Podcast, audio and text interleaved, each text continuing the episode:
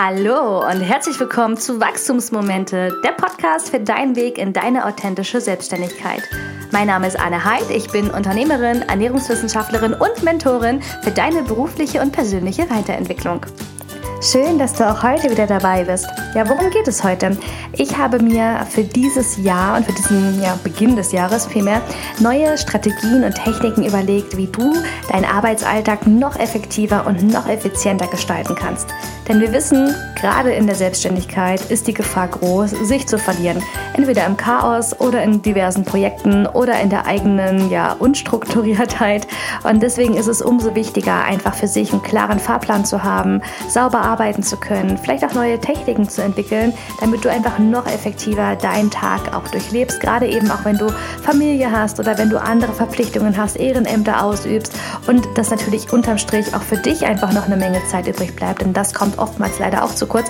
Genau darum geht es mir heute, dass du einfach einen ja, Gesamtüberblick bekommst, wie du deine Zeit besser nutzen kannst und auch welche Dinge vielleicht noch so wichtig sind auf deinem Schreibtisch.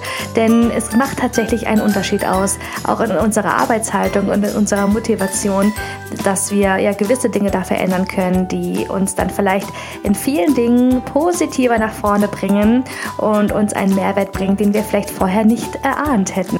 Wenn dir diese Folge gefällt, dann freue ich mich, wenn du sie wieder teilst mit deinen Freunden, Kollegen, Geschwistern, den Nachbarn oder ja allen anderen, die sich für das Thema Selbstständigkeit und berufliche Weiterentwicklung interessieren.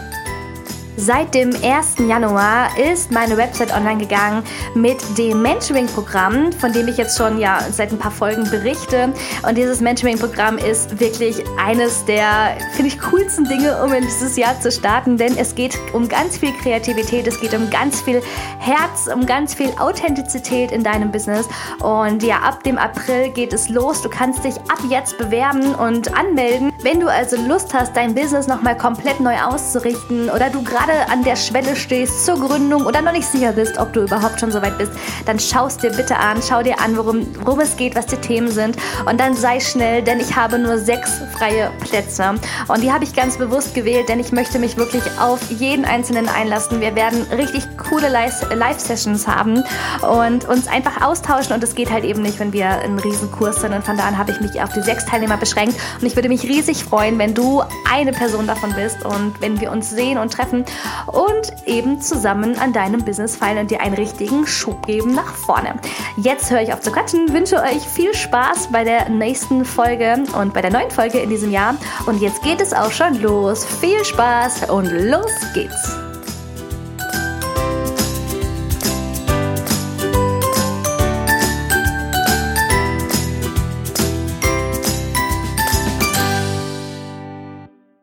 Ordnung ist das halbe Leben. Das sagte immer schon meine Oma und ja, ich will es mir nicht immer ganz eingestehen, aber ich muss zugeben, sie hat damit doch irgendwie recht. Ich bin so eine kleine Chaos-Tante, also ich verliere mich gerne auch tatsächlich mal zwischen Arbeitsblättern, Stiften und irgendwelchen Dingen, die da auf meinem Schreibtisch rumfliegen. Also manchmal sehe ich meinen Schreibtisch gar nicht mehr und das ist tatsächlich was in den Tagen, da merke ich, dass es mich selber auch sehr nervt. Denn witzigerweise bin ich von Natur aus eigentlich ein sehr strukturierter Mensch, aber ich habe für mich festgestellt, gerade gerade in den letzten Jahren, nachdem auch, sage ich mal, die strukturierten Dinge des Lebens nachgelassen haben, also sprich die Schule, ja, wo die Lehrer auch darauf geachtet haben, dass man immer schön die Mappen pflegt und die Hefte pflegt und man noch Noten bekommen hat für eine gute Mappenführung. Dann später in der Uni, ja, da hat man schon gemerkt, okay, das, die Struktur lässt schon ein bisschen nach. Also die Aufschriebe guckt sich jetzt dann keiner mehr an und benotet sie. Aber ich hatte trotzdem noch so ein bisschen Struktur, weil man einfach wusste, okay, man hat halt immer sein Schema F, also man geht in die Vorlesung, dann macht man seinen Mitschrieb, dann bereitet man seinen Mitschrieb nochmal auf und fasst es nochmal zusammen, wenn man auf die Klausur lernt. Also auch da hatte man Struktur, aber ich muss sagen, so in den letzten Jahren, wo ich dann komplett auf mich gestellt war, auch in der Selbstständigkeit, habe ich diese Struktur verloren. Beziehungsweise ich habe mir ja sehr spät angefangen, wieder eine Struktur zu suchen und habe eben viel Zeit damit verbracht, in meinem Chaos zu ertrinken und war dann immer ganz überrascht, dass ich eben Tage hatte, wo ich super gefrustet war, wo ich super genervt war, aber nicht primär von der vielen Arbeit, sondern eher genervt war über mich und über meine Art und Weise, wie ich daran gegangen bin. Und ja, all das habe ich mir zum Anlass genommen, es in diesem Jahr viel, viel besser zu machen. Also ähm, ja, auch im letzten Jahr war ich tatsächlich noch so eine kleine Chaos-Tante, aber ich habe es mir fest vorgenommen, dass einer von meinen Neujahrsvorsätzen in diesem Jahr ist es, wieder mehr Struktur ins Business zu kriegen, mehr Struktur in ja, die eigene Arbeitsweise, sich neue Arbeitsabläufe zu überlegen und es sich unterm Strich wirklich leichter zu machen. Denn, das habe ich eben auch gemerkt, dass ja, Effektivität nicht gleich Effizienz ist.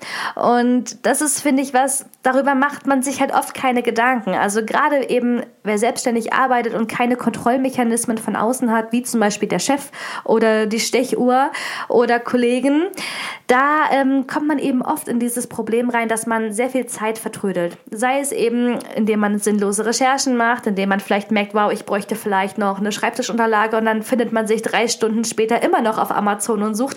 Also da gibt es wirklich so viele Ablenkungsquellen, in denen man sich ähm, versinken kann. Und umso wichtiger ist es wirklich da auch für sich eine Struktur und eine Routine zu überlegen, damit man wirklich auch effektiv und effizient in die Tage rein startet.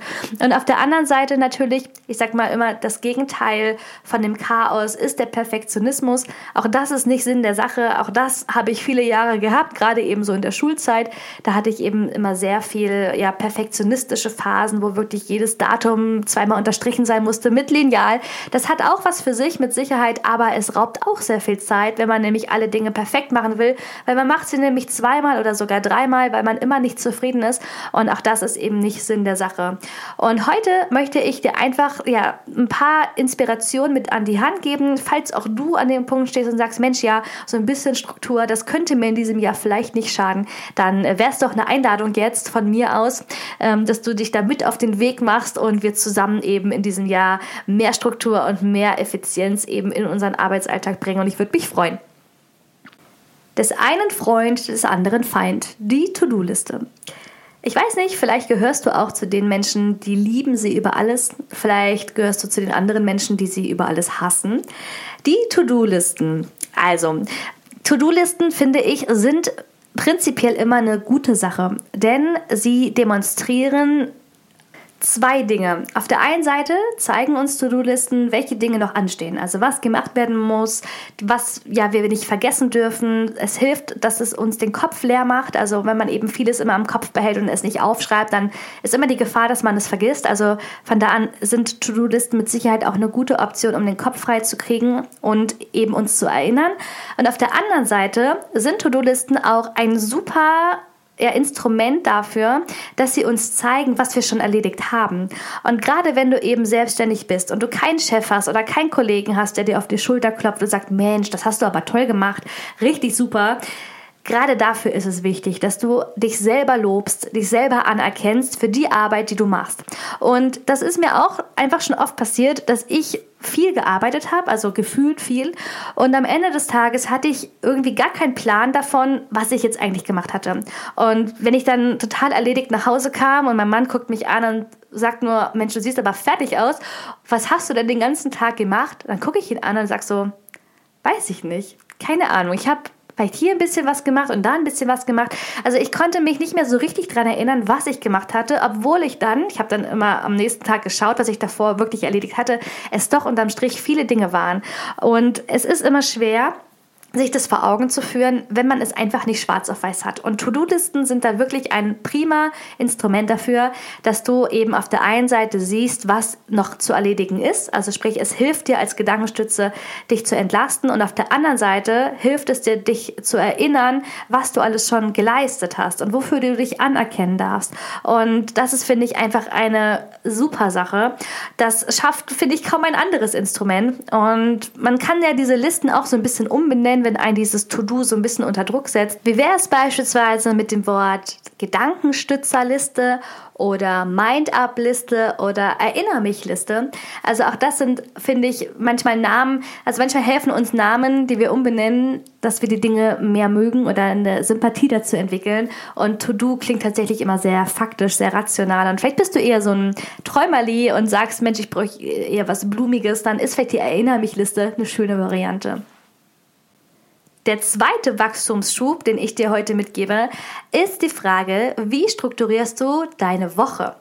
Die Tagesliste oder die To-Do-Liste ist etwas, was ja natürlich immer den Tag für sich ähm, widerspiegelt, aber die Frage ist immer auch in größeren Einheiten zu denken und die Woche an sich auch nochmal zu strukturieren. Und für jede Woche empfehle ich dir, dir drei Dinge zu setzen, die du in der Woche erreichen möchtest. Also drei Wochenziele und diese Wochenziele wirklich permanent zu überprüfen. Am besten täglich, wenn du deine Arbeit erledigt hast, dass du einfach schaust, okay, wie habe ich mich heute meinem Ziel gewidmet oder habe ich mich vielleicht auch gar nicht meinem Ziel gewidmet oder habe ich was völlig anderes gemacht, dass du eben diese drei Ziele immer als Leitplanke nimmst für dich, dass du ja diese Woche eben auch immer unter ein Motto stellst. Und das Ganze hilft in dem Sinne, dass du auch Detailziele steckst, also gerade wenn du eben an Projekten arbeitest, ist, die einfach sehr groß sind. Ich habe jetzt zum Beispiel auch ein Projekt, was sehr umfangreich ist und wenn ich mir da keine äh, Teilziele stecken würde, dann würde ich entweder total im Chaos versinken oder ich würde, glaube ich, in Angst versinken, weil ich denken würde, es ist so viel Arbeit und ich weiß gar nicht, wie ich das machen soll. Und das geht nur über Teilziele und über Wochenziele. Und von da an wirklich meine Empfehlung, mach dir einen Wochenplan, wo du dir jeden Tag an sich nochmal innerhalb eben strukturierst, aber dass du dir eben auch für jede Woche einfach drei große Leitziele nimmst und dir die Woche an sich nochmal so steckst und streust, wie es eben für dich passt. Und was du auch machen kannst, gerade wenn du eben, sag ich mal, auch so affin bist gegenüber ähm, Zitaten oder so, mach dir immer auch einen schönen Wochenspruch dazu. Also ich bin auch so ein unheimlicher Zitate-Fan und wenn du da eben auch für dich eine persönliche Note reingibst, dann kannst du dich da auch nochmal motivieren, dir auch nochmal das rein verkörpern, was dir eben gefällt und dich einfach mit dem Zitat selber nochmal anspornen und motivieren. Und auch bei der Wochenliste ist eben das große, große Plus einfach, dass du am Ende wieder deine Ergebnisse siehst. Also du hast für dich eine Ergebnisdokumentation, die dir einfach nochmal das Gefühl gibt von, hey, ich habe was gemacht, hey, ich bin vorangekommen, hey, es geht vorwärts. Auch wenn ich manchmal das Gefühl habe, ich mache nichts oder ich bin unproduktiv, dann hast du diese Wochenlisten und du kannst sie dir wirklich vor Augen halten und sagen, hey, ich klopfe mir auf die Schulter, ich habe was gemacht und es geht vorwärts. Und das ist, wie gesagt, einfach sehr wichtig, gerade auch für deine persönliche Motivation, denn es unterstützt dich, es unterstützt unterstützt deine intrinsische Motivation. Und vielleicht hast du da schon von gehört, ein kurzer Exkurs noch dazu. Intrinsische Motivation und extrinsische Motivation. Die intrinsische Motivation ist eben alles, was von innen herauskommt. Also was wirklich, was deine Motivation ist, was deine Überzeugungen sind, deine Vision. Darüber habe ich auch schon in äh, einer Folge gesprochen, warum es so wichtig ist, eine Vision zu haben. Denn es ist eines der größten intrinsischen Motivatoren, um uns voranzubringen. Und ja, das extrinsische das merken wir meistens dann, wenn wir es haben, nämlich zum Beispiel, wenn wir eine, einen großen Auftrag bekommen haben oder eben ein Geld, also Lohn, Lohn äh, und Gehalt überwiesen bekommen haben. Wir haben uns ein Auto gekauft oder was kleineres, eine Firmenhandy oder eine neue Tasche. Da ist die Begeisterung relativ schnell verflogen, weil es eben einfach eine extrinsische Motivation ist. Oder eben auch, wenn wir darauf hinarbeiten, sagen, wow, ich möchte jetzt äh, in den nächsten fünf Monaten hart arbeiten, um mir eine Tasche zu kaufen. Na, das ist für die einen kann es eine riesige intrinsische Motivation sein, aber für viele ist es eben auch einfach nur eine Sache, die man halt hat, damit man sie hat und hat eben nicht so wirklich viel damit zu tun, dass man einfach aus innen heraus eben die Dinge ähm, wirklich möchte und die, dass einen auch langfristig langfristig quasi erfüllt. Und deswegen auch immer wichtig, eben für sich auch zu klären, was die intrinsischen und extrinsischen Motivatoren sind. Und wie gesagt, Ergebnisdokumentation, Dinge, die du dir vor Augen führst, die du geleistet hast, sind ganz wesentliche Bausteine und Meilensteine auf deinem Weg und können dir auch dann im Jahresrückblick auch nochmal wirklich zeigen, wo deine Reise hingegangen ist. Und gerade auch wenn du zum Beispiel dich im Controlling damit beschäftigst, wenn du dir anschaust, wie sind deine Umsätze, was sind deine Kostenquellen, wo hast du vielleicht weniger weniger Aufträge, wo hast du mehr Aufträge. Also auch da kann deine Arbeitsweise sich widerspiegeln in deinem Ergebnis. Und es ist natürlich auch spannend, weil auch im Controlling möchte man natürlich immer zu einem Jahres- oder zu einem Wachstum kommen am Ende des Jahres oder auch monatlich, je nachdem. Also auch da ist immer das Ziel eines Unternehmens, dass es wächst und nicht, dass es schrumpft.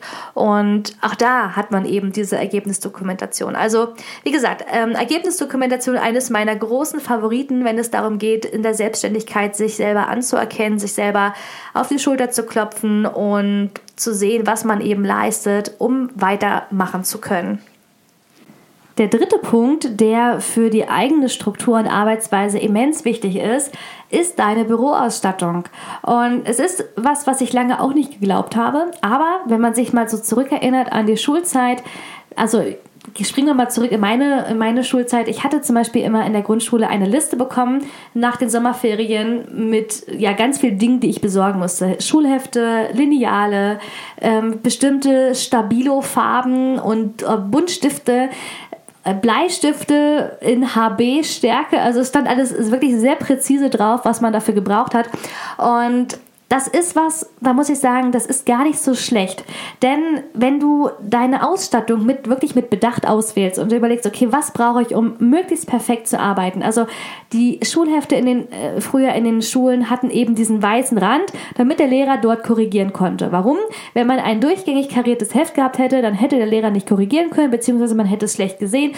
Und deswegen hat eben jeder Lehrer für sich auch die perfekte äh, Heftnummer rausgesucht, die man eben besorgen musste. Und das ist was, das kann man sich abschauen, auch für den Arbeitsalltag in der Selbstständigkeit. Denn es zeigt, dass es in manchen Dingen mit Sicherheit nicht schlecht ist, sie zu optimieren. Das heißt, wenn du feststellst, du hast ein ähm, Stifteparadies, aber äh, von diesen Schrift, Stiften schreiben vielleicht gerade mal 15 äh, Prozent und die anderen hortest du in deiner Stiftedose und die magst du irgendwie auch alle gar nicht, weil die sind entweder zu glatt oder mit denen kann man nicht richtig schreiben. Also schreibst du lieber am PC, aber das nervt dich dann manchmal, weil du einfach gerne lieber was manchmal handschriftlich schreiben möchtest, dann hast du aber auch kein Notizbuch dafür. Ähm, verstehst du, dann merkst du, dass es dir einfach an simplen Arbeitsmaterialien fehlt, die aber deinen Arbeitsalltag enorm erleichtern würden. Oder bestes Beispiel, der Tacker, der immer leer ist. Ja, man schafft es irgendwie nicht rechtzeitig, die äh, Tackerklammern zu kaufen, sondern man gibt sich dann geschlagen und sagt sich, okay, dann ist der Tacker halt leer, dann hilft man sich irgendwie mit Büroklammern, dann sind die aber irgendwie auch nicht so das Wahre.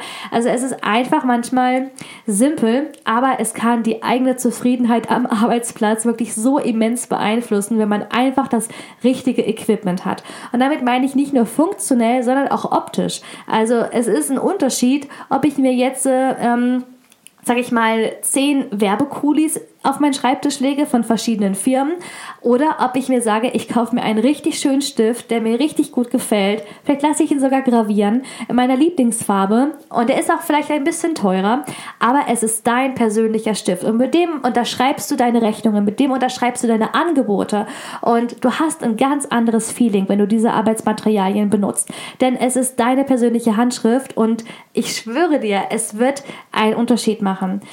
Gerade auch eben, wenn es darum geht, einen Arbeitsplatz zu gestalten. Ja, schau dir deinen Schreibtisch an. Gefällt dir der Schreibtisch überhaupt? Ist der schön oder fehlt dir da was?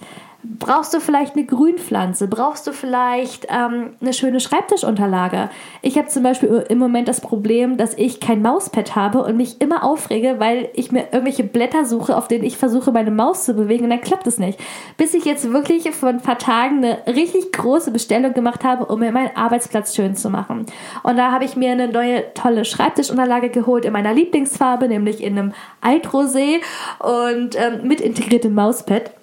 Dann habe ich mir ähm, einen Organizer bestellt, einer der wirklich nicht, sag ich mal, dieser 0815 Terminkalender ist oder vielleicht sogar ein Gratiskalender. Ich habe hier noch so ein von irgendeiner Biermarke so ein Gratiskalender rumliegen, wo ich meine Termine eintrage. Das ist einfach nicht das gleiche. Und es ist ein anderes Gefühl, wenn du dir deine Arbeitsmaterialien besorgst, die dir einfach gefallen. Ja, ich habe mir dann zu meinem Terminkalender noch so spezielle ähm, große Klammern besorgt. Also im Moment ist ja dieser ganze, wie heißt dieser Stil, Industrial, aber mit Roségold, also super schön, das gefällt mir auch sehr. Ähm, genau, habe mir einfach noch dazu passende Büroklammern besorgt in Roségold. Also ich hätte mir früher nie Roségoldene Büroklammer gekauft, aber ich finde sie einfach schön und die nehme ich gerne, um damit neue Angebote oder Ideenblätter zusammenzuheften. Und darum geht es. Es muss dir gefallen. Du musst richtig Freude daran haben, mit den Arbeitsmaterialien Materialien, mit denen du arbeitest. Denn dann transportierst du das, dann erfreust du dich daran und dann ärgerst du dich nicht ständig und permanent über irgendwelche Dinge, die nicht funktionieren oder die dir das Leben schwer machen, was eigentlich nicht sein müsste. Also wenn du gerade in der Nähe bist von deinem Schreibtisch, dann werf doch mal einen Blick drauf und mach einfach mal eine Bestandsaufnahme, was dir einfach ja nicht gefällt und was du ändern müsstest und dann ja guck zu, dass du es relativ schnell änderst, denn glaub mir, es macht einen Unterschied. Ich werde dir in den Show Notes und auf meinem Blogbeitrag hier zu der Folge, den du auf meiner Website findest, nochmal ein paar Inspirationen schenken. Ich zeige dir, was ich dort ähm, oder was ich halt eben für mich äh, gefunden habe. Schau es dir gerne an und hol dir ein paar Inspirationen. Und ähm, dann bin ich gespannt, was du dazu sagst, wenn du deinen Arbeitsplatz auch neu eingerichtet hast, ob es für dich einen Unterschied macht.